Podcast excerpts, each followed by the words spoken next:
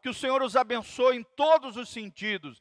Que os teus anjos estejam trabalhando em favor daqueles que vão herdar o reino de Deus, transferindo riquezas, transferindo bênçãos e prosperidade, amarrando toda a sorte de demônios, destruidor, cortador, migrador, devorador, demônios que de alguma maneira tentam impedir, atrapalhar, ataviar a chegada dos recursos, dos dízimos, das ofertas, na casa do Senhor, na casa dos teus santos, Pai a bênção e prosperidade, o favor do Senhor é o que nós te pedimos de todo o coração, para o louvor e glória do teu nome, em nome de Jesus. Amém e amém. Então pode vir aqui à frente ou lá atrás, né? Se você quiser entregar com cartão, QR Code, você pode entregar ali atrás na nossa mesinha de som. Tem a maquininha de cartão e o QR Code para o seu aplica aplicativo do celular. Nós também estamos colocando aqui no telão a chave Pix. Graças a Deus, se você quiser fazer um Pix também, a gente vai deixar alguns minutinhos aí para que você tenha isso disponível, tá bom? Pode se assentar, querido, que a graça e a paz de Jesus venha sobre você. Abra comigo Gênesis capítulo 3, versículo 6. Gênesis 3, 6. Nós vamos falar hoje sobre a necessidade de um Salvador. Tremendo, né? Nós já tivemos na escola bíblica dominical duas lições. A primeira delas, nós aprendemos qual era a condição do homem, o estado original do homem antes do pecado. Miguelzinho, coloca lá para nós. Qual era a condição do homem antes do pecado? Nós aprendemos que o homem antes do pecado, próximo slide lá. O homem antes do pecado, ele tinha santidade. Coloca lá, filhão. É o próximo slide. Isso. Isso. Ele tinha santidade, ou seja, ele tinha uma perfeição, uma pureza diante de Deus. Nós aprendemos que na condição original, ou seja, antes do pecado, o homem tinha autoridade espiritual sobre os céus, sobre a terra, sobre os demônios, sobre tudo aquilo que Deus havia conferido para ele a nível de governo, domínio e autoridade. Nós vimos também que o homem, antes da queda, lá no Gênesis, lá no jardim do Éden, ele tinha comunhão plena com Deus, ele estava na presença do Senhor. A Bíblia diz na viração do dia, Deus aparecia para ele pessoalmente ali de forma gloriosa e conversava com o homem. O homem tinha comunhão, tinha relacionamento com Deus, íntimo e pessoal. O texto sagrado também nos ensina, nos dois primeiros capítulos de Gênesis, que o homem tinha prosperidade plena, prosperidade física, prosperidade de alma e prosperidade espiritual. Outra coisa que o homem tinha também era eternidade. O homem foi criado para ser eterno. A morte nos choca hoje, sim ou não, irmãos? É, tá aí o Covid para dizer, né? Todo mundo com medo de morrer. Por quê? Porque a morte nos choca. Todo ser humano foi criado com o desejo de perpetuar a sua existência, de viver eternamente. E assim que o homem vivia antes do pecado, com vida eterna. Ele desfrutava da eternidade com Deus. Ele comia da árvore da vida. E essa árvore da vida era um símbolo de Jesus, o próprio Cristo, a árvore de Deus. Na dependência do próprio Deus, ele tinha vida eterna, ele tinha eternidade e desfrutava disso. Outra coisa que Deus deu ao homem foi responsabilidade. Quando eu falo homem, é homem e mulher. Ao ser humano, Deus deu responsabilidade para se multiplicar, para dominar sobre os peixes, aves do céu, todos os animais, para cuidar do jardim do Éden de toda a criação de Deus, tudo aquilo que Deus havia dado para ele a nível de governo. Nós fomos criados para governar, nós fomos criados para dominar. Só que o problema é que depois do pecado, né?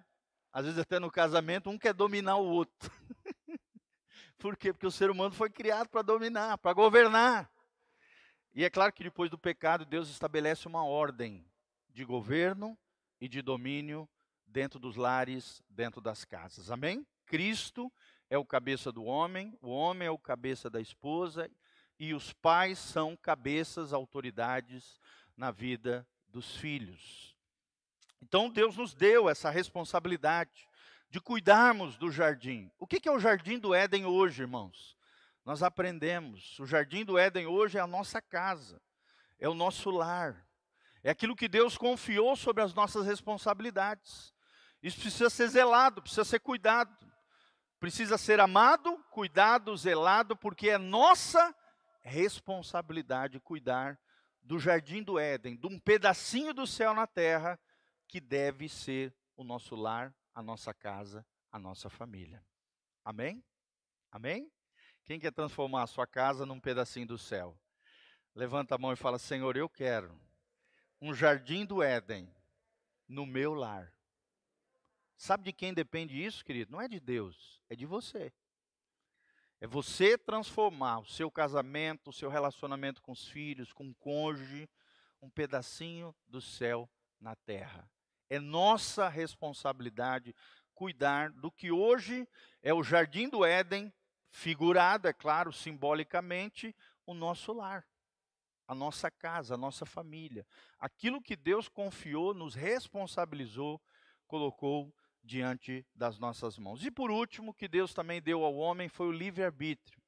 Livre-arbítrio, ou seja, o poder de escolher de forma consciente, a liberdade de escolha, a liberdade de possibilidades.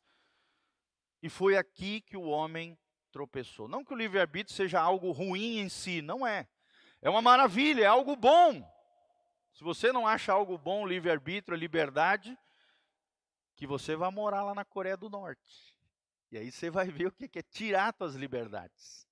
Vai morar num desses países onde você é obrigado a fazer coisas que você não quer fazer. E aí você vai ver o quão é importante a liberdade. Fala comigo, livre-arbítrio, liberdade.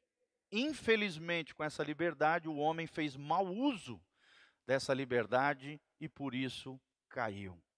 Então, o que, que aconteceu na queda do homem? Próximo slide, filho. O que, que aconteceu na queda do homem que fez com que o homem tropeçasse? Que consequências, nós já vimos isso, tá? Você pode assistir nas ministrações anteriores. Que consequências a queda do homem né, trouxe para todos nós, seres humanos? A Bíblia fala que a queda do homem trouxe morte espiritual partir do momento em que o homem, Adão e Eva pecaram, eles foram alienados, lançados para longe da presença de Deus. Se envergonharam, é onde nós vamos ler aqui. Tiveram também a morte física, que não existia, passou a existir após o pecado. Tiveram também a morte eterna, como consequência, se não se arrependessem dos seus pecados. E até hoje é assim, os seres humanos acabam morrendo eternamente, sendo condenados eternamente para longe de Deus. Também tiveram como consequências dores, mazelas e enfermidades. Até hoje as pessoas têm essas dificuldades, dores, mazelas e dificuldades como fruto das consequências do pecado. Nós vemos também miséria, desordem social, desordem natural, caos, tudo isso por causa do pecado. Também vemos o homem que dominava sobre tudo, sobre todos, que tinha autoridade, que tinha domínio, que tinha autoridade, que tinha governo, por causa do pecado passa a ser escravo do diabo, escravo do pecado, escravo dos demônios. Então, escravidão espiritual é outra consequência do pecado, da queda do homem. E por último, a queda do homem também trouxe contaminação de toda a raça humana. O homem, o ser humano, já nasce no pecado. Olha só. O ser humano já nasce condenado. A Bíblia diz lá em João 3,17: aquele que crê será salvo, mas aquele que não crê já está condenado. Olha o que diz o texto sagrado. Seres humanos já nascem debaixo do pecado e por causa do pecado existe uma lei espiritual que nos ensina, né, nos afirma que Deus estabeleceu por toda a eternidade o salário do pecado é a morte. Morte física, morte eterna, morte espiritual. Mas aí tem um mais aqui em Romanos 6, 23. A Bíblia diz: Mas o dom gratuito de Deus é a vida eterna em Cristo Jesus, o nosso Senhor. Amém? Levante as mãos para os céus comigo e fala: Senhor, glória a Deus, que eu tenho vida eterna em Cristo Jesus, o nosso Senhor. Ou seja, sem Cristo você não tem vida. Sem Cristo você já está condenado eternamente. Somente crendo, firmando uma aliança, um compromisso com Jesus de Nazaré e vivendo uma vida de fé e de obediência com Deus, a tua história no mundo espiritual é modificada. É o que nós chamamos de novo nascimento, regeneração, conversão. São palavras sinônimas que significam o mesmo evento, o momento onde você, de coração, de verdade, de forma genuína, autêntica, se rende aos pés de Jesus e reconhece que você é pecador, que o teu pecado estava te levando para o inferno. Mas aí você entendeu a obra da cruz e através do reconhecimento da sua pecaminosidade e daquilo que Jesus fez por você na cruz do Calvário, você é salvo. Você é renovado, revigorado e a vida de Deus passa a viver em você. Amém? A pessoa sem Jesus é um walking dead, é um morto vivo, é um morto que acha que está vivo, é um é um morto ambulante. Ele acha que está vivo, mas na verdade ele está morto. Por isso nós precisamos orar por aqueles, né, de alguma maneira ligados a nós, que não têm a conversão, que não nasceram de novo, que não reconhecem ainda Jesus como Senhor e Salvador das suas vidas. Temos que orar, temos que dobrar o nosso joelho, temos que clamar por eles.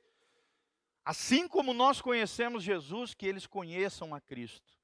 Que o Espírito Santo venha sobre eles, convencendo do pecado, da justiça e do juízo. Amém? Nosso olhar para aquele que se perde, para aquele que está longe de Deus, não deve ser um olhar condenatório, não. Tem que ser um olhar de compaixão, de misericórdia, de joelhos dobrados, de intercessão em favor daqueles que ainda não creram e por isso ainda não são salvos. Amém? O verdadeiro cristão que conhece a graça de Deus, ele é movido por compaixão e não por condenação. Acho lindo quando Jesus fala: olha, o filho do homem não veio para condenar, mas veio para salvar e dar a sua vida em resgate de muitas pessoas. Parece que a igreja às vezes esqueceu desse versículo. Às vezes nós, crentes, evangélicos, cristãos, protestantes, somos muito bons para condenar os outros, para apontar o dedo para os outros.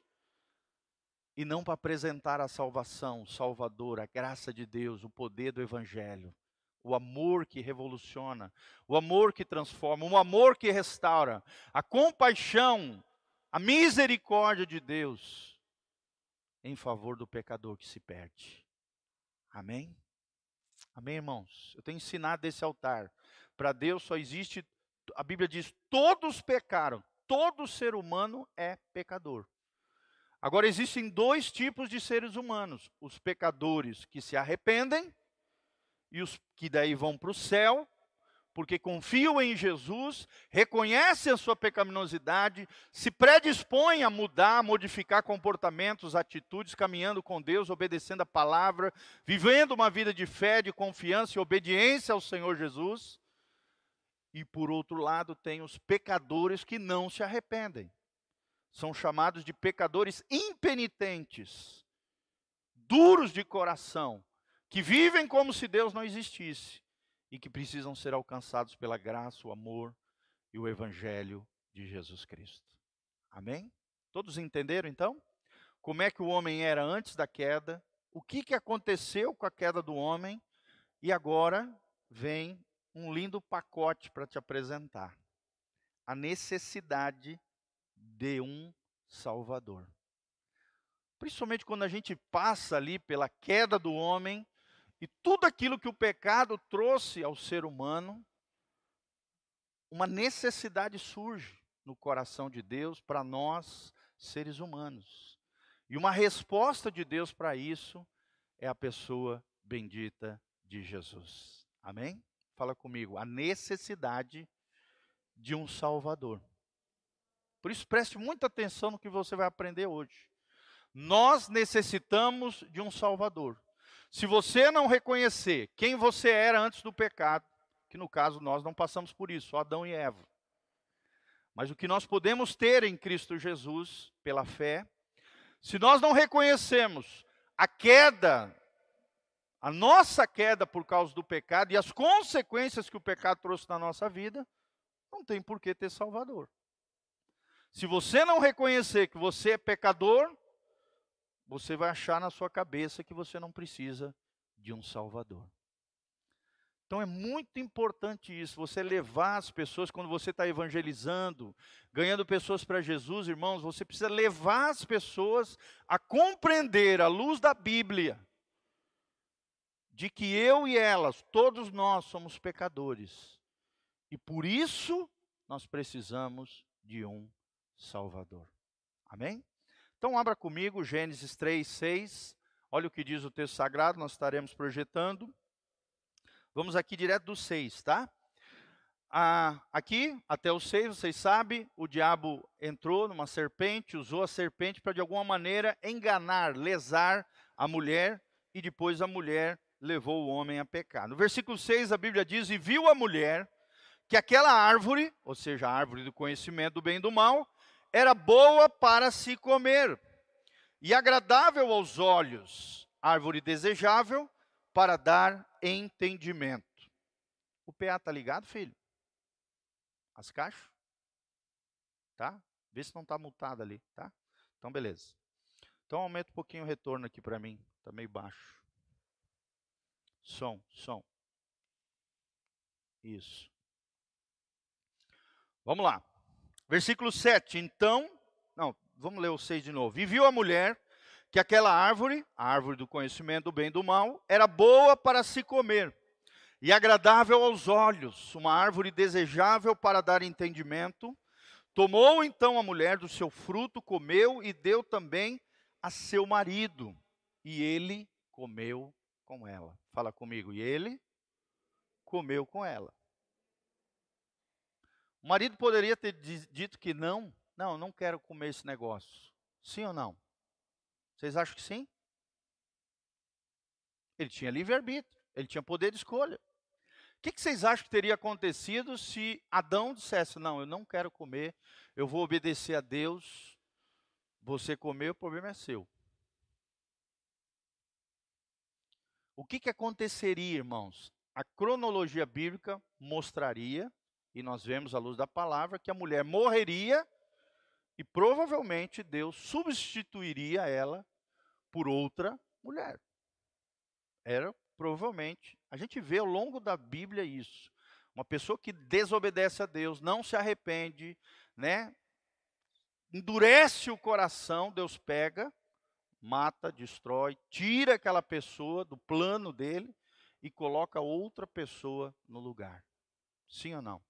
Sim, é o que nós vemos na Bíblia inteira. Por exemplo, Saul não respondeu ao chamado de Deus para ser rei de Israel. O que, que aconteceu? Deus tirou e matou Saul e colocou Davi, o homem segundo o coração de Deus, no seu lugar. Sim ou não? Sim. A Bíblia inteira nós vemos isso. Só que aqui o homem, ele escolheu a mulher em vez de Deus. E tropeçou tanto quanto ela. A gente não pode achar que o pecado da mulher foi maior do que o homem. Não. O homem, ao escolher Eva em vez de obedecer a Deus, ele pecou tanto quanto ela. Foi só uma questão cronológica aí. Primeiro ela tropeçou, o diabo sabia que ela era ali, né? Talvez ali mais curiosa, né? E lesou ali, fez a mulher tropeçar, errar, e ela foi e levou o homem também a tropeçar. E o homem escolheu a varoa, a mulher, em vez de obedecer a Deus. Vocês acham que isso acontece hoje em dia também, irmãos?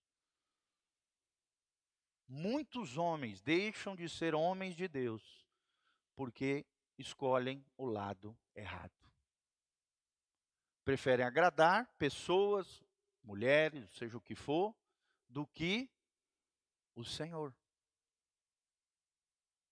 Vocês estão entendendo, irmãos? Aqui a questão é escolha. Quem eu estou obedecendo? A Deus ou a pessoas?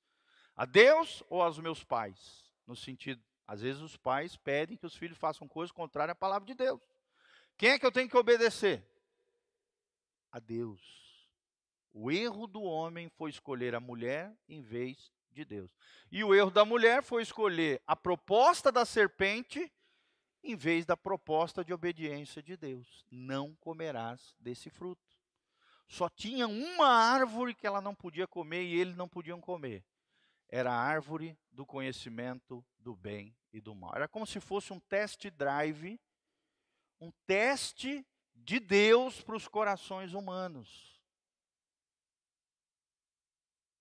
E a árvore do conhecimento do bem e do mal, querido, é como se fosse a tentação hoje, a provação que muitas vezes Deus nos permite que venhamos a enfrentar, tribulações, circunstâncias, situações, propostas que nos chegam, que querem de alguma maneira nos derrubar, nos destruir, nos afastar de Deus, do propósito de Deus, da obediência à palavra de Deus. Versículo 7. Então foram abertos os olhos de ambos, homens e mulheres, e conheceram que estavam nus. E ali se envergonharam, né? Cozeram folhas de figueira e fizeram para si aventais. Aqui as folhas de figueira, irmãos, representam a tentativa humana de cobrir a sua culpa, a sua vergonha, o seu pecado. Hoje nós temos muito isso, né? As pessoas, através de vícios, de compulsões, tentam se escapar de Deus, tentam cobrir com folhas de figueira as suas vergonhas, a sua culpa, os seus males, transferindo responsabilidades, procurando culpados, se lançando, fugindo através de vícios, de compulsões. Tudo isso, as folhas de figueira, esses aventais que o homem tentou fazer para se co cobrir diante de Deus são tentativas humanas para resolver um problema chamado pecado, culpa, vergonha. Você sabe que o ser humano tem, ele, ele, quando ele faz uma coisa errada, ele tenta o quê? Esconder. Sim ou não? Ou então ele tenta camuflar.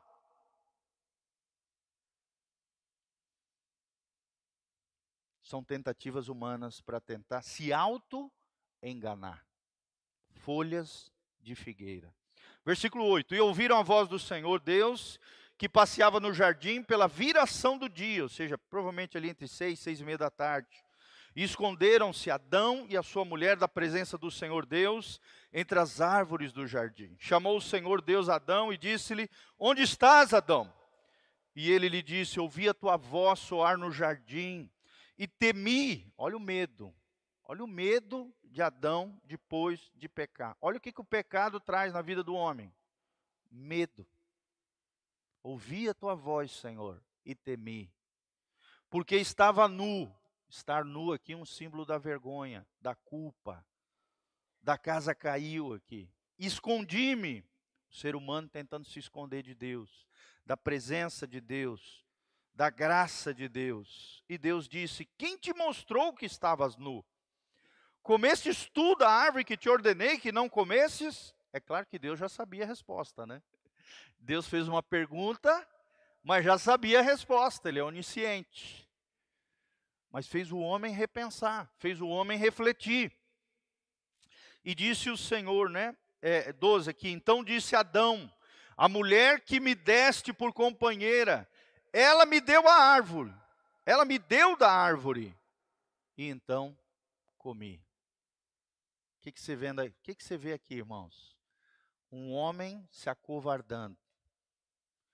Olha o que, que o pecado produz no ser humano, principalmente no homem aqui. Se acovarda, transfere responsabilidades e joga a culpa nos outros. Foi a mulher que tu me deste. Em outras palavras, Adão estava jogando a culpa em quem, gente? Quem é que deu a mulher para ele? Hein? O próprio Deus. Por tabela, o homem está dizendo: Ó, Senhor, o culpado é tu. Tu que me deu essa mulher aí, ó.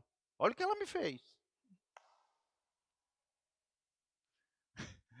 Eu fico imaginando Deus, né, olhando. Rapaz, mas a mulher não era uma bênção para ti, agora é um problema?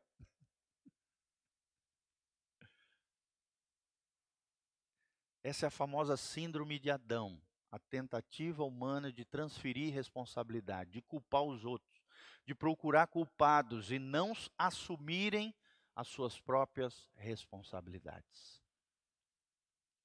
Vocês acham que a gente tem isso, irmãos, dentro de nós? Na nossa natureza caída, pecaminosa, nós sempre procuramos culpados. A igreja não está bem, a gente não bate no peito e fala, não, o problema sou eu, tem algo que eu posso fazer a respeito disso. A gente joga a culpa no pastor, a gente culpa no obreiro, no diácono, no irmãozinho que está caindo em pecado. A gente não entende que nós somos um todo aqui, uma comunidade. Sim ou não? Sim. A igreja é do Senhor, formada por pessoas. Na sua casa, né, tem um problema na casa, o culpado é a mulher. No caso, a mulher culpa o homem, o culpado é os filhos. Os filhos culpam os pais transferência de responsabilidades. Será que nós temos assumido as responsabilidades dentro dos nossos lares, dentro das nossas famílias? Então disse Adão, né, do 12, 13, e disse o Senhor Deus à mulher: Porque fizeste isto, e dissestes à mulher: A serpente me enganou, e eu comi. Então o Senhor Deus disse à serpente: Porquanto fizeste isso, depois da mulher jogar a culpa também. A mulher fez a mesma coisa. Jogou a culpa em quem? Na serpente. Então o Senhor Deus disse à serpente: Porquanto fizeste isto, maldita serás mais do que todas as feras, e mais do que todos os animais do campo, sob o teu ventre andarás, e pó comerás todos os dias da tua vida. Aí presta atenção no versículo 15 aqui. É a grande chave da palavra hoje. Deus lança uma palavra profética sobre o Salvador que viria. A mesma mulher que tropeçou é a mulher que depois lá na frente vai trazer quem? O Salvador. Olha que glória, mulheres que estão aqui, mulheres que estão nos assistindo pela internet, né? A mesma mulher que tropeçou recebeu uma palavra profética que através da sua semente viria o Salvador de todos os homens. Amém? Então nós vemos um Deus de promessa. Versículo 15: Porém, inimizade entre ti e a mulher, falando para a serpente, e entre a tua semente, ou seja, a semente maligna e a semente, e a sua semente, a semente dos seres humanos, e esta te ferirá a cabeça, ou seja, a semente da mulher que viria lá na frente, Jesus Cristo, feriria a cabeça da serpente, e tu lhe ferirás o calcanhar. Ou seja, a serpente ia produzir, né, o diabo aqui, os seus descendentes, iriam produzir mazelas entre os seres humanos. Só que viria um ser humano que promoveria a salvação e a redenção de todo aquele que crê.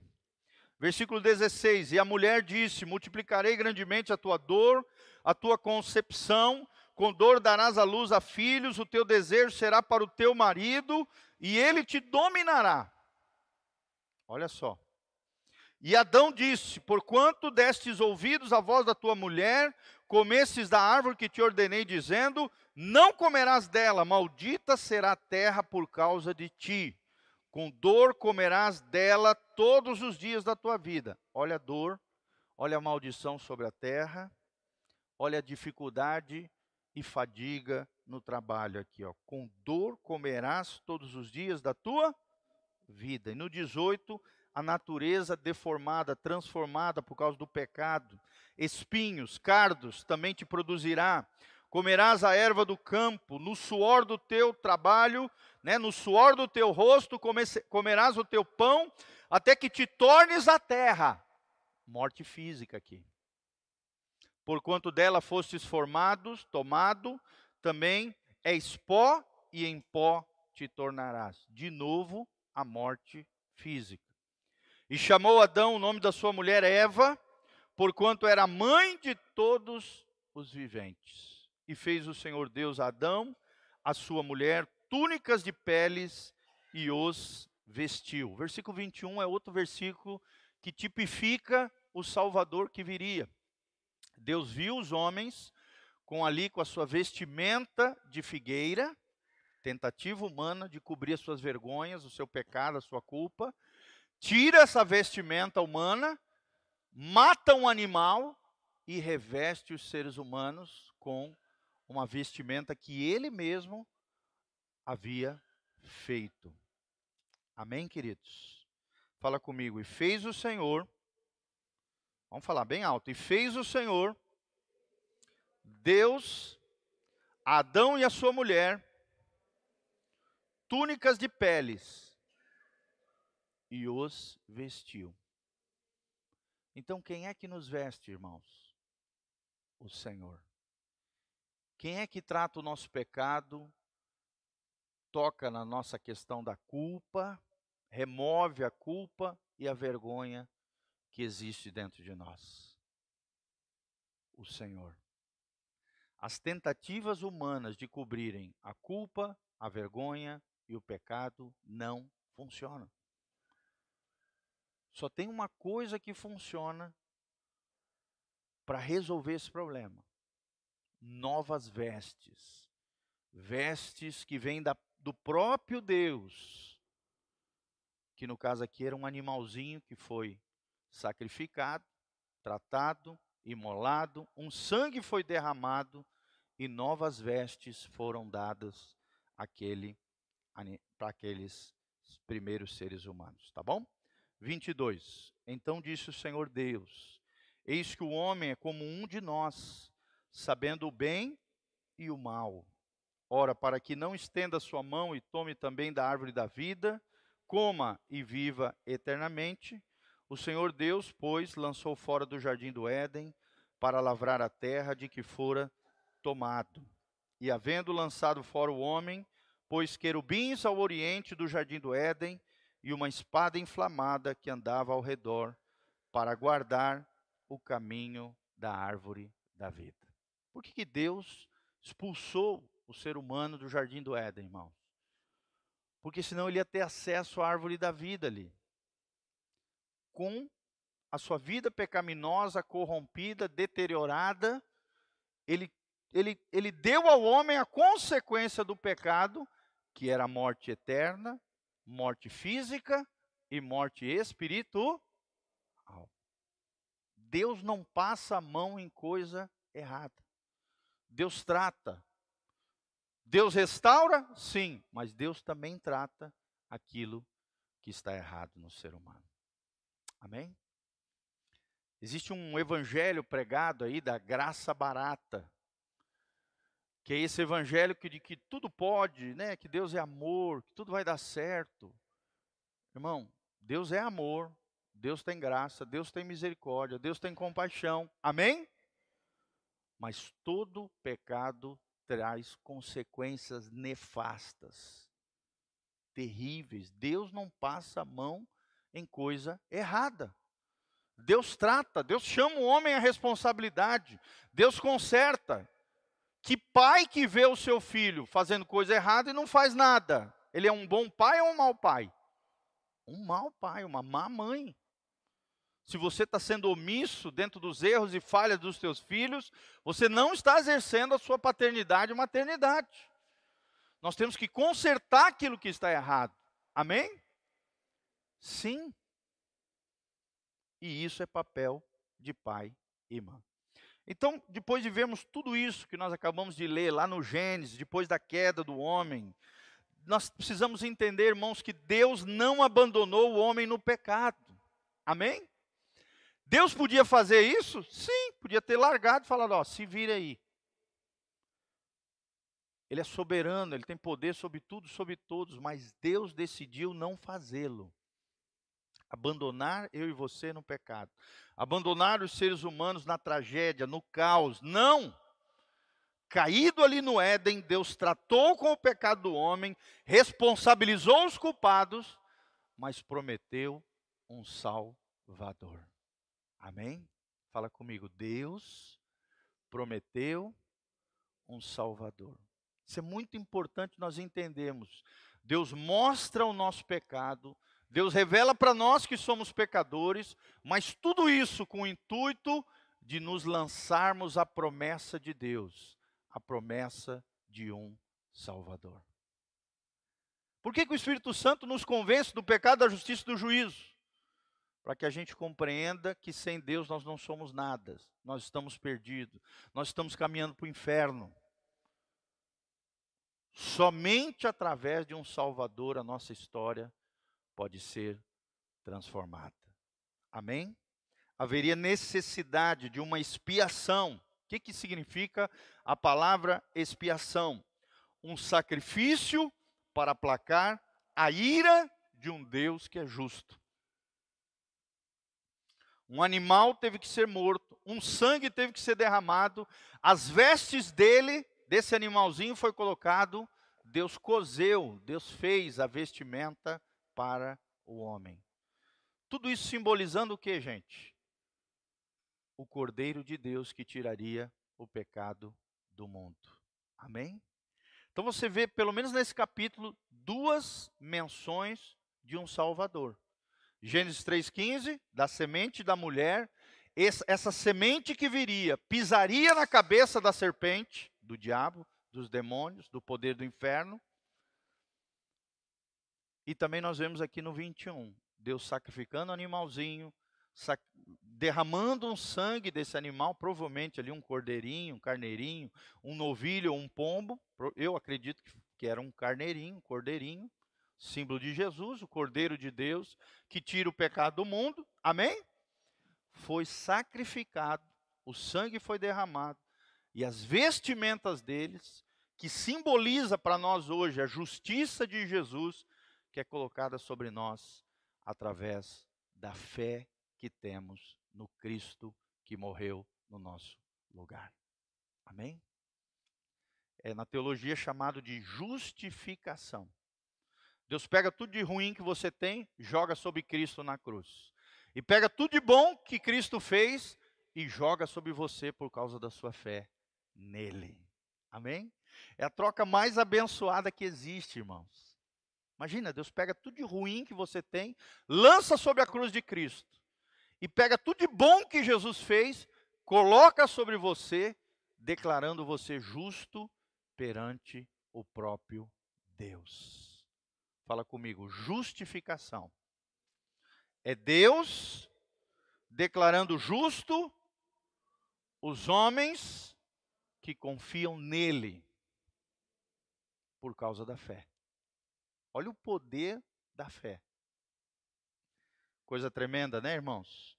Então, o sangue de um justo, que viria lá na frente, precisava ser derramado para propiciação, ou seja, para pagamento. Propiciação significa pagamento por causa dos nossos pecados. Fala comigo, expiação, propiciação. Expiação significa um sacrifício a fim de aplacar a ira de um Deus justo. Propiciação significa o pagamento no lugar de outro por causa dos nossos pecados. É importante vocês aprenderem essas palavrinhas. Propiciação, expiação, perdão, redenção, remissão, são palavras similares que falam tudo a respeito do sacrifício de Jesus. Amém? Tem uma diferençazinha ou outra, nós vamos falando aqui para vocês, ensinando para vocês. Então, primeiro ponto que nós queremos destacar para os irmãos, o cordeiro morto antes da fundação do mundo. Miguel, bota lá. Número um, o cordeiro morto antes da fundação do mundo. Você precisa entender, irmãos, que Jesus decidiu se sacrificar no nosso lugar antes do mundo ser criado. Deus não foi pego de surpresa. Deus já sabia que Adão e Eva iam tropeçar, mas mesmo assim decidiu nos criar. E já traçou um plano de redenção, sabendo que a gente ia tropeçar, desde antes da fundação do mundo. Abra comigo Efésios 1:7. Onde é que está isso na Bíblia Sagrada? Vou te mostrar. Efésios Novo Testamento, carta de Paulo aos Efésios 1, 4. Olha o que diz o texto sagrado. Como também ele, Jesus, nos elegeu nele, ou seja, no próprio Cristo, antes da fundação do mundo, para que fôssemos santos e irrepreensíveis diante dele em amor. Você sabia que Deus já traçou o plano de redenção, o plano da salvação, antes de você tropeçar? Antes de você existir, antes de você ser gerado no, no ventre da sua mãe, Deus já traçou o plano de redenção para você. Amém? Você pode exaltar esse Senhor maravilhoso, falar: Senhor, glória a Deus. Isso é lindo, irmãos. Antes de você ser gerado, antes de você ser criado por Deus, Deus já ofereceu o seu próprio filho como sacrifício vivo, santo e agradável a Ele. Isso é tremendo, é maravilhoso. Deus criou o homem, sabia que esse o decep decepcionaria, se rebelaria contra ele por causa do pecado. Por isso, Deus preparou um plano de salvação antes do Gênesis, antes do início de todas as coisas. Mas após a queda, como eu falei, tirou as folhas de figueira e o revestiu com a pele de um animal. O sangue de um animal teve que ser derramado, prefigurando, ou seja, apontando para o sangue de Jesus que seria derramado na cruz do Calvário. Fala comigo, sangue de animais. Fala bem alto, sangue de animais apontavam para o sangue de Jesus no altar da cruz. Compreendeu? Tudo isso era um símbolo, era uma prefiguração, apontava para o Salvador que viria lá na frente. No coração de Deus, a morte de Jesus já estava decidido. Abra comigo também Apocalipse 13, 8. 13, 8. Olha o que diz o texto sagrado, Apocalipse 13, 8.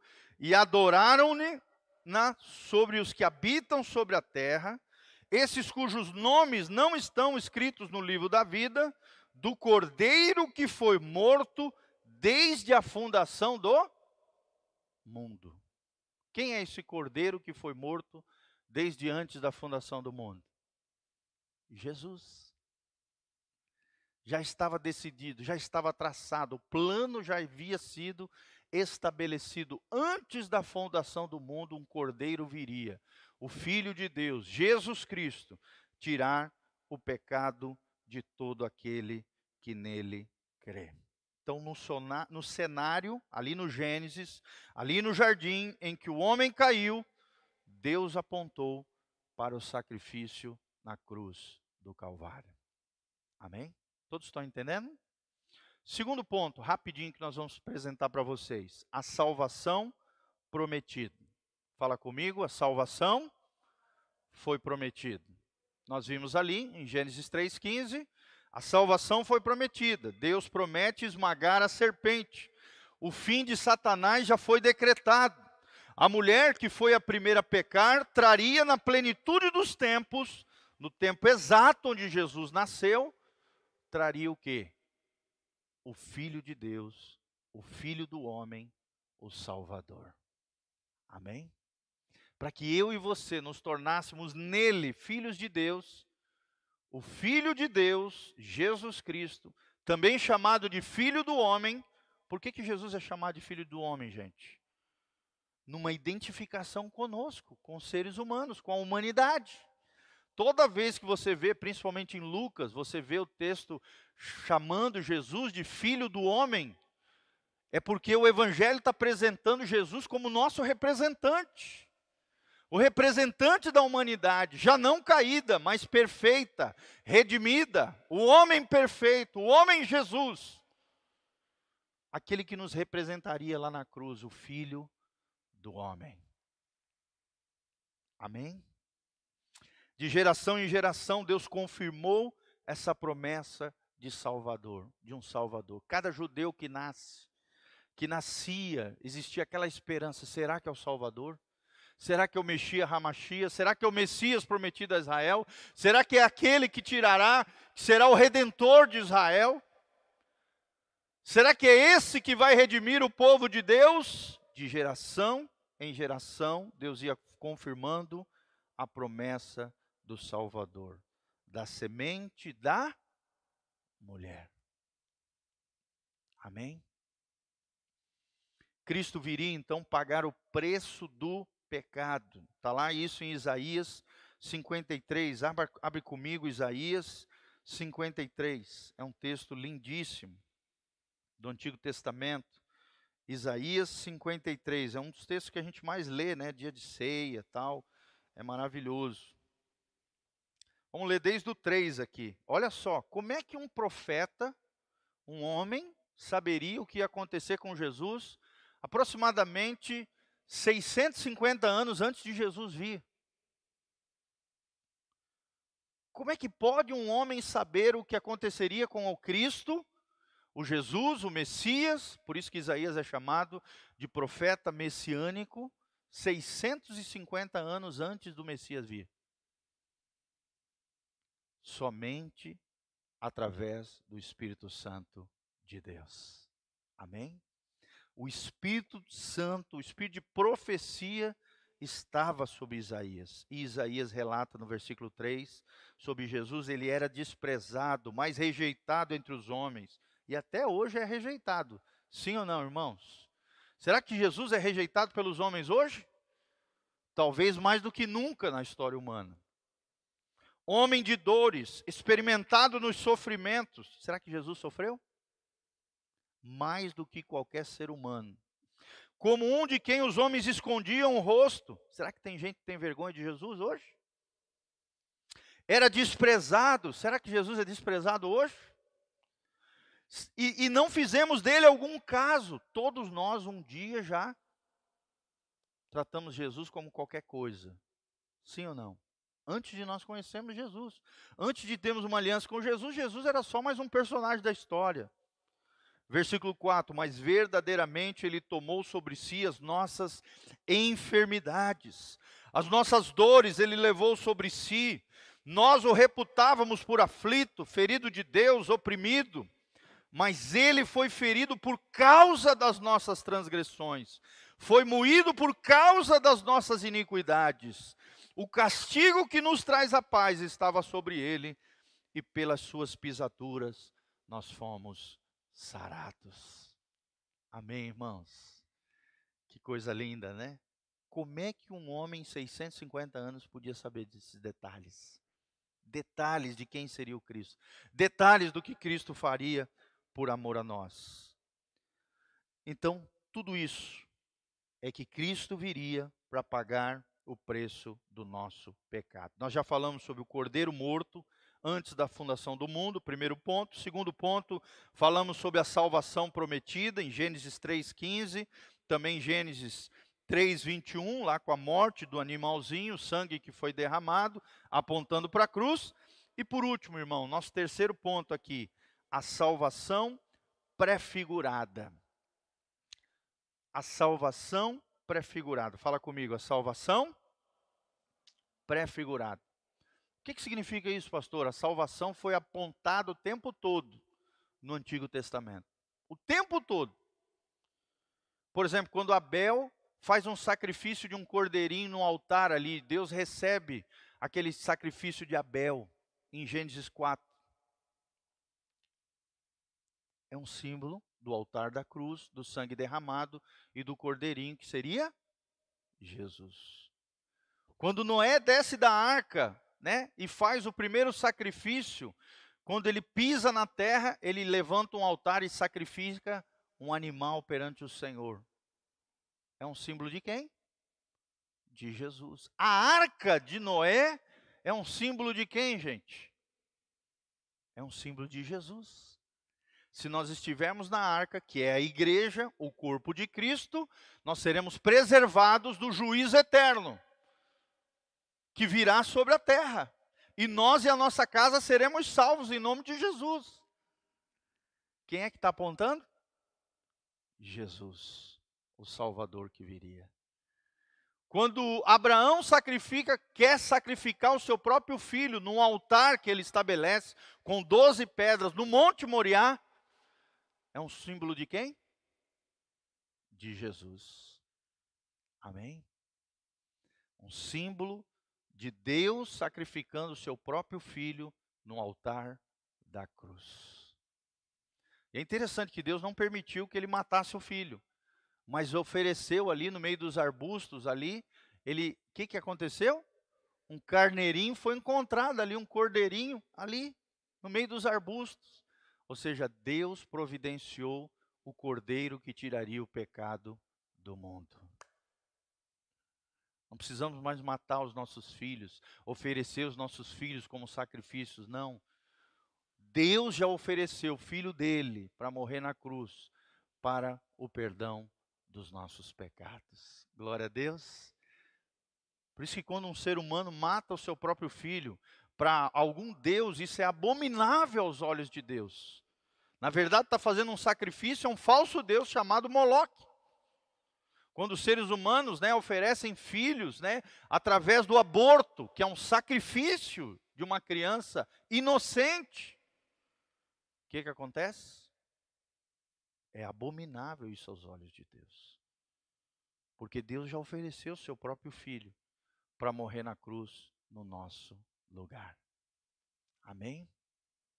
Tudo no Antigo Testamento aponta para quem? Para Jesus. O animal que foi morto no Éden, a arca de Noé, o sacrifício de Abraão ali com Isaac, o tabernáculo de Moisés. Irmãos, se vocês estudarem o tabernáculo de Moisés, símbolo por símbolo, elemento por elemento, o tempo todo aponta para quem? Para Jesus. As colunas, os pregos, uh, tudo, a, a, a cortina que separava o santo dos santos do santíssimo lugar, do lugar santo tudo, a quantidade de colunas, cada um dos objetos, tudo simboliza e aponta para quem? Para Jesus. O Cristo prefigurado no Antigo Testamento. Homens que se relacionaram com Deus creram nessa promessa do Messias, do ungido de Deus. E você tem crido nessas promessas de Deus? Você tem vivido debaixo das promessas de Deus? Você tem acreditado nas promessas de Deus? E todos esses homens e mulheres demonstraram a sua fé na obediência aos mandamentos de Deus e tiveram que sacrificar, derramar sangue ao longo de todo o Antigo Testamento, inclusive até nos tempos de Jesus. Sim ou não? Sim. Até o ano 70 depois de Cristo, sangue era derramado no tabernáculo que no caso era o templo ali, já não era um tabernáculo feito de tenda, era um templo, o templo de Herodes, o tetrarca. Tanto é que você vê várias vezes nos evangelhos os judeus ali se gabando do templo. E Jesus olhando todas aquelas construções, já sabendo o que ia acontecer no ano 70 depois de Cristo, com a tomada de Jerusalém pelo general Tito de Roma, Jesus falou: não ficará pedra sobre pedra quando ele entra na cidade de Jerusalém, ele olha para Jerusalém, ele começa a chorar. Ele diz: Ah, Jerusalém, Jerusalém, como eu gostaria de aninhar vocês como uma, uma galinha junta debaixo das suas asas os pintainhos. Como eu queria juntar vocês. Como seria lindo se vocês reconhecessem quem está adentrando na cidade de Jerusalém: o Messias, o Cordeiro de Deus, o Filho de Deus, o descendente direto de Davi. Mas naquela época Jerusalém não reconheceu quem era Jesus. E glória a Deus por isso. Tudo isso foi estabelecido pelo próprio Deus. Por quê? Para que se abrisse, se abrisse uma lacuna de tempo, um parêntese profético, a era da igreja, a dispensação da graça, e todos nós aqui, os gentios, fôssemos salvos através de Jesus o Cordeiro de Deus que tira o pecado do mundo. A rejeição de Israel, a dureza de coração de Israel, a não aceitação de Israel de Jesus como Messias prometido naquela época em que ele veio, na primeira vinda, encarnada de Jesus, o Verbo de Deus que fez homem, habitou entre nós. abriu um parêntese profético para que todos nós existíssemos como salvos, redimidos pelo sangue de Jesus. Amém? Você pode levantar as mãos para os céus e falar: Senhor, obrigado. Que coisa linda, né? A dureza do povo de Israel nos deu a oportunidade de ser, sermos salvos, nós que somos gentios, ou seja, não judeus por descendência natural. A lei mosaica estabeleceu os sacrifícios como obrigação religiosa. O sangue do Filho do Homem, ou seja, do próprio Cristo, seria derramado em favor de pecadores. Amém, irmãos? Tudo isso que eu falei para vocês nessa manhã mostra a necessidade de um Salvador. Nós já aprendemos o que nós éramos antes do pecado, representados, é claro, não era nós, né? Representados por nós através de Adão e Eva antes da queda, santidade, autoridade, comunhão, prosperidade, eternidade, responsabilidade, livre-arbítrio, a condição original de todos os homens, que pode ser restaurada através de um relacionamento íntimo e pessoal com Jesus de Nazaré. Amém? Nós apresentamos a queda do homem a morte espiritual, a morte física, a morte eterna, dores, enfermidades, miséria, desordem natural, escravidão espiritual, contaminação da raça humana. Tudo isso para apresentar para vocês a necessidade do Cristo Salvador. Amém? Você reconhece a necessidade de Jesus, irmãos? Você reconhece que você é pecador e por causa do teu pecado você precisa de um Salvador? Sim ou não? Se você não reconhece, você não nasceu de novo. Estou aqui para te dizer que quem, quem acha que é bom o suficiente para ir para o céu, não nasceu de novo. Quem acha que não precisa de Jesus para ser salvo, não nasceu de novo. Não vai para o céu, vai para o inferno. O inferno vai estar cheio de pessoas que achavam que eram boas suficientes para ir para o céu. Que achavam que eram boas suficientes para serem salvas por si mesmos, pela sua religiosidade, pelas suas obras, pelos, pelo seu autoconceito de si. Enquanto o céu vai estar cheio de pecadores que reconheceram a sua pecaminosidade e confiaram no Cordeiro de Deus que tiraria o pecado do mundo. Amém?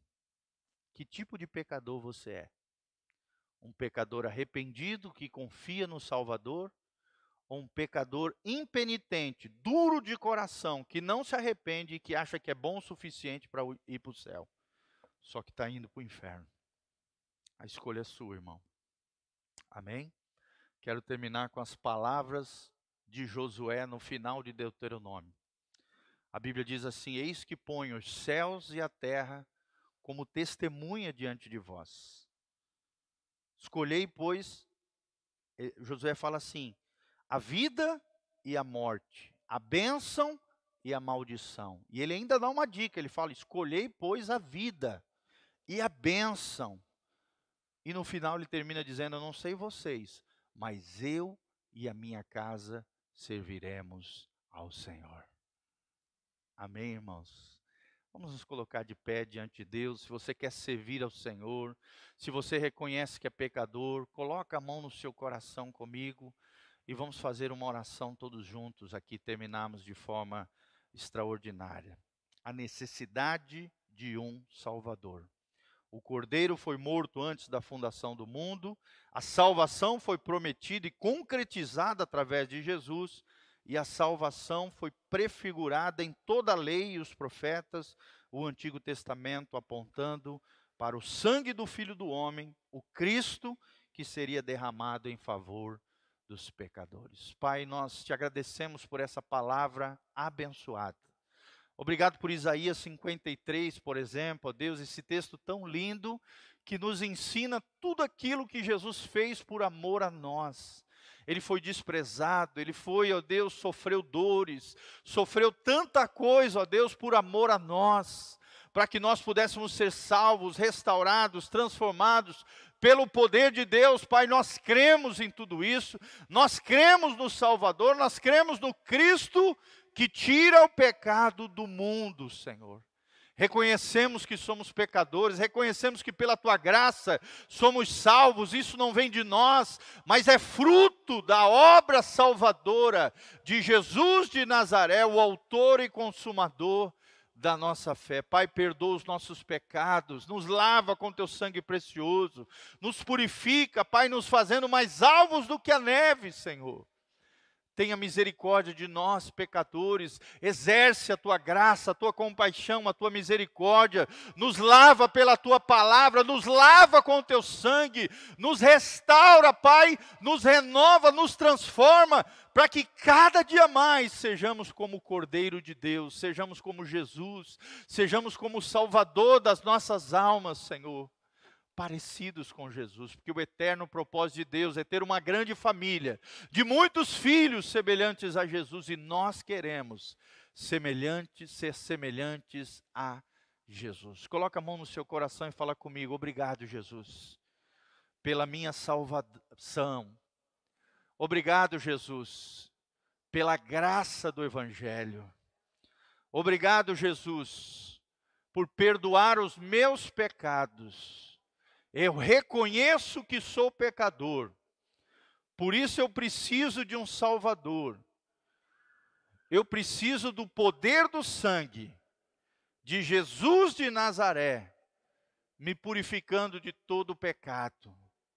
Eu reconheço que sou pecador, que pelo sangue de Jesus fui redimido e perdoado, reconciliado com Deus pelo sangue de Jesus, sou filho de Deus, amado pelo Pai, cheio do Espírito Santo, membro do corpo de Cristo, da família eterna de Deus. Obrigado, Jesus, pela minha salvação. Obrigado, Jesus, pela minha herança eterna. Obrigado, Jesus, por todos os benefícios conquistados na cruz, eu tomo posse, é minha herança, em nome de Jesus. Amém e amém. Levante as suas mãos para os céus, que o Senhor te abençoe desde Sião, que o Senhor faça resplandecer o seu rosto sobre ti, te encha de paz, que a graça e a paz de Jesus venha sobre você, tua casa, tua família, que você seja lavado pelo sangue de Jesus, purificado de todo pecado, lavado pela palavra do Senhor, que o Senhor mantenha íntegros e irrepreensíveis o teu corpo, a tua alma e o teu espírito até a volta de Jesus de Nazaré. Quem recebe, diga amém. Fala, eu tomo posse em nome de Jesus. Amém e amém. Vamos dar uma salva de palmas para Jesus? Aleluia! Aleluia! Deus os abençoe, tá, queridos? Amém? Deus os abençoe. A paz.